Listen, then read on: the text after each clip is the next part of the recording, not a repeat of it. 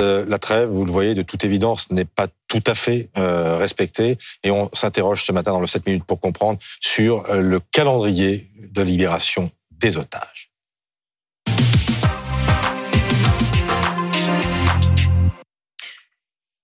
Nous allons d'abord rejoindre Thierry Arnaud en direct de Tel Aviv. Voilà maintenant 2h12 que cette trêve était censée entrer euh, en vigueur entre le Hamas et, Israël. Et on a pu y assister depuis 6 heures. De toute évidence, cette trêve n'est pas respectée. Thierry Arnaud, euh, euh accuse d'ailleurs le, Hamas de n'avoir pas respecté la, la trêve dès 6 heures. Oui, effectivement, on l'accuse d'avoir procédé à différents tirs de roquettes euh, aux alentours de 7h15. Alors, accuse les Palestiniens et non pas le Hamas Adeline. Et c'est une nuance importante parce qu'il y a clairement de la part de l'armée israélienne, dans les informations données à BFM TV, euh, la volonté de ne pas pointer le doigt directement vers ceux euh, avec qui on a conclu cet accord plusieurs tirs de roquettes, des tirs d'artillerie, des tirs euh, sporadiques. C'est la situation que nous décrivait il y a quelques instants encore euh, euh, Nicolas Quadou, qui se trouve à proximité de la banque de, de Gaza pour BFM TV, et une situation qui reste fragile, tendue. Pour autant, pour autant, personne à ce stade ne dit formellement que la trêve est rompue, que l'accord ne tiendra pas. Euh, on est dans une situation euh, manifestement euh, tendue, mais où de part et d'autre, en tout cas officiellement pour l'instant, persiste la volonté de dérouler cet accord, de mettre en place ce processus qui permettra l'échange de 13 otages détenus par le Hamas dans la bande de Gaza contre 39 prisonniers palestiniens libérés par Israël à partir de 16h ici, 15h heure de Paris. Est-ce que ces tirs de roquettes très tôt euh, ce matin, provenance de la bande de Gaza. Ces tirs sont de nature à modifier le calendrier de libération des 13 premiers otages. Pas pour l'instant, mais c'est pour cela qu'il y a un décalage entre le début de la trêve et la libération effective des otages qui n'interviendrait qu'en début d'après-midi. Euh, mais ce que je remarque, c'est que pour l'instant, Israël n'a pas répliqué. Israël dénonce des tirs de roquettes, sans dire que c'est le Hamas, c'est très important, mais ne réplique pas. Donc tout est fait pour que l'accord tienne, il a été signé, les listes euh, des libérés ont été données, et donc euh, pour l'instant, il n'y a aucune raison pour que l'accord déraille. Mais on a bien compris que c'est un accord à très haut risque, et c'est d'ailleurs la première fois qu'une telle libération d'une telle ampleur d'otages a lieu alors que la guerre continue. Alors vous avez fait allusion à une information importante, Ulysse, les familles des 13 otages ont été informées de la libération imminente de leurs proches. Absolument, les 13 familles concernées ont été euh, prévenus par euh, les autorités israéliennes après que Israël et le Mossad, qui est à Doha, au Qatar, a reçu la liste du Hamas. C'est d'ailleurs ce qui a bloqué hein, cette négociation pendant au moins 24 heures. Israël n'avait pas la liste précise des otages libérés. Eh bien, c'est fait, les familles sont prévenues. Alors évidemment, celles qui ont été prévenues euh, attendent dans l'angoisse, mais avec un énorme espoir. Celles qui ne l'ont pas été euh, espèrent que ce sera pour plus tard. Non, il s'agit de femmes et d'enfants, on est bien d'accord. Uniquement de femmes et d'enfants. Et ce qui est très important, il y a deux choses très importantes. La première, c'est que euh, Israël a obtenu qu'en cas de libération, il n'y ait pas de libération séparée, c'est-à-dire par exemple une mère de famille et le lendemain son enfant ou l'inverse. Euh, et que les familles soient regroupées pendant l'échange, même si malheureusement, comme il n'y a que des femmes et des enfants, peut-être un père ne sera pas libéré en même temps. Et la deuxième chose qui est très importante, c'est qu'Israël avait demandé que la Croix-Rouge puisse se rendre à Gaza pour prendre possession des otages, eh bien, ça a été refusé. Le Hamas garde donc euh, l'accès à son territoire. Question importante également.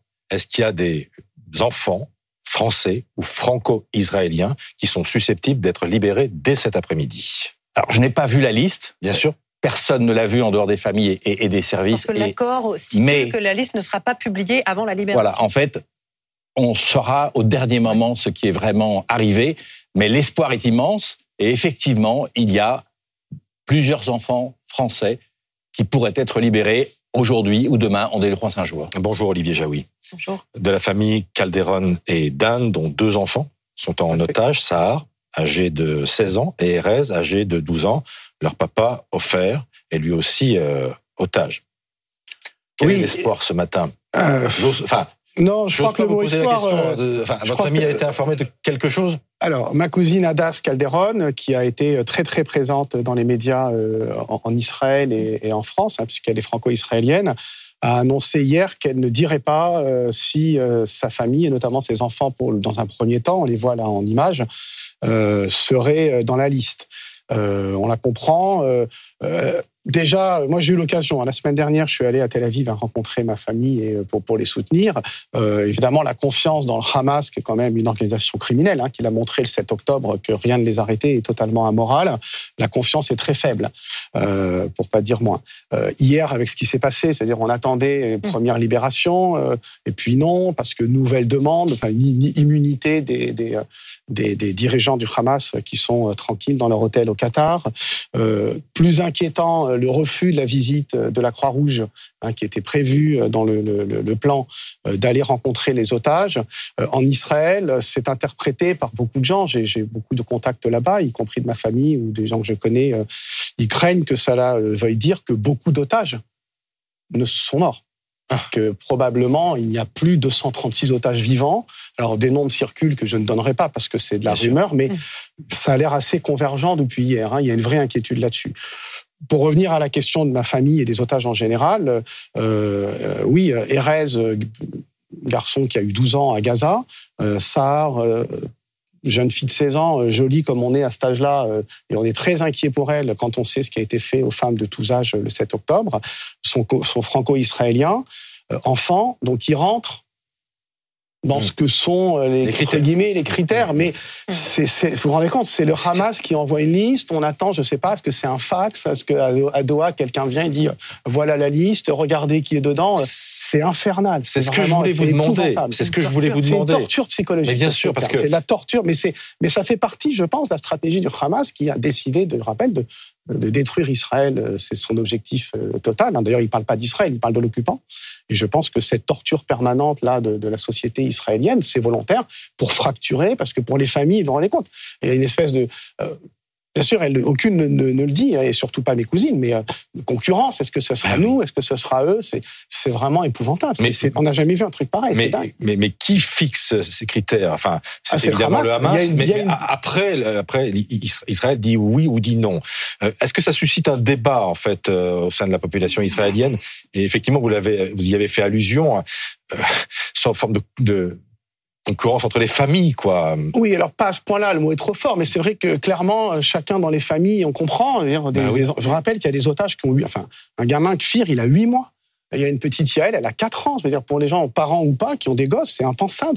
Donc tout le monde a envie de voir sa famille libérée. Alors, ils sont pas en concurrence entre eux, parce que c'est évidemment. Mais euh, en réalité, chacun a l'espoir que ses gosses soient dedans, ou c'est, ou c'est, ou, des parents ou des, des personnes âgées. Et, et c'est le Hamas qui en décide et on, la confiance dans le Hamas, elle est euh, quasi nulle, hein, effectivement. Selon des, des, Voilà, là, il y a une liste, c'était 10, pourquoi c'est 13 Tant mieux, 13 aujourd'hui. Hier, ça devait être 10.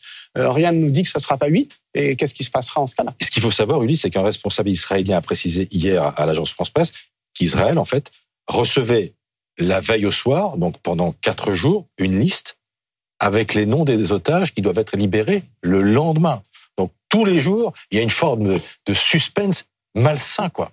Absolument. C'est une libération au compte-goutte, étape par étape. 13 aujourd'hui, euh, peut-être 13 demain et après-demain. Ça doit durer quatre jours. L'espoir, c'est que si les choses se passent bien, si un début de confiance s'établit entre les négociateurs, eh bien que effectivement on arrive à 50 otages libérés au bout de quatre jours, et je le rappelle, 150 détenus palestiniens libérés également par Israël.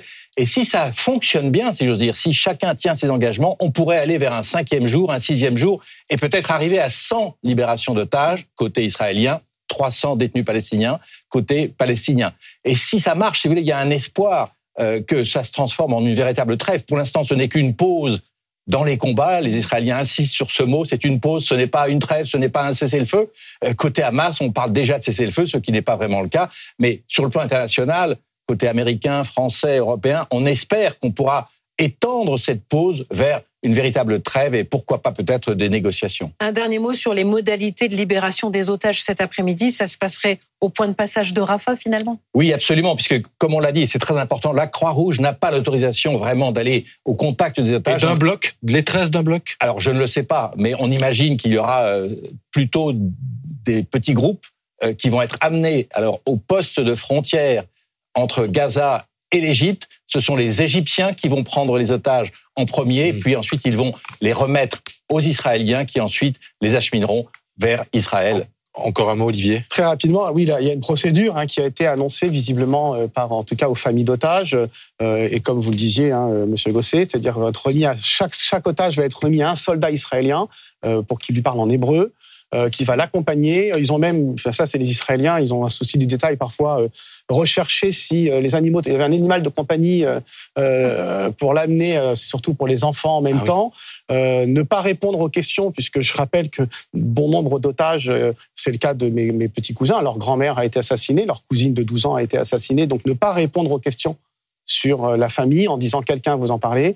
Ensuite, ils vont être amenés dans un hôpital où là, ça, la, enfin, le gouvernement israélien a clairement dit qu'il ne serait pas interrogé, c'est pas un interrogatoire, mais que c'est une femme qui recevra chacun d'eux avec bien sûr la famille, avec la famille et qu'ils discuteront parce qu'évidemment, euh, et évidemment, euh, vérifieront si leur état physique, hein, on ne sait pas du tout dans quel état ils sont, leur état psychique qu'on imagine est catastrophique.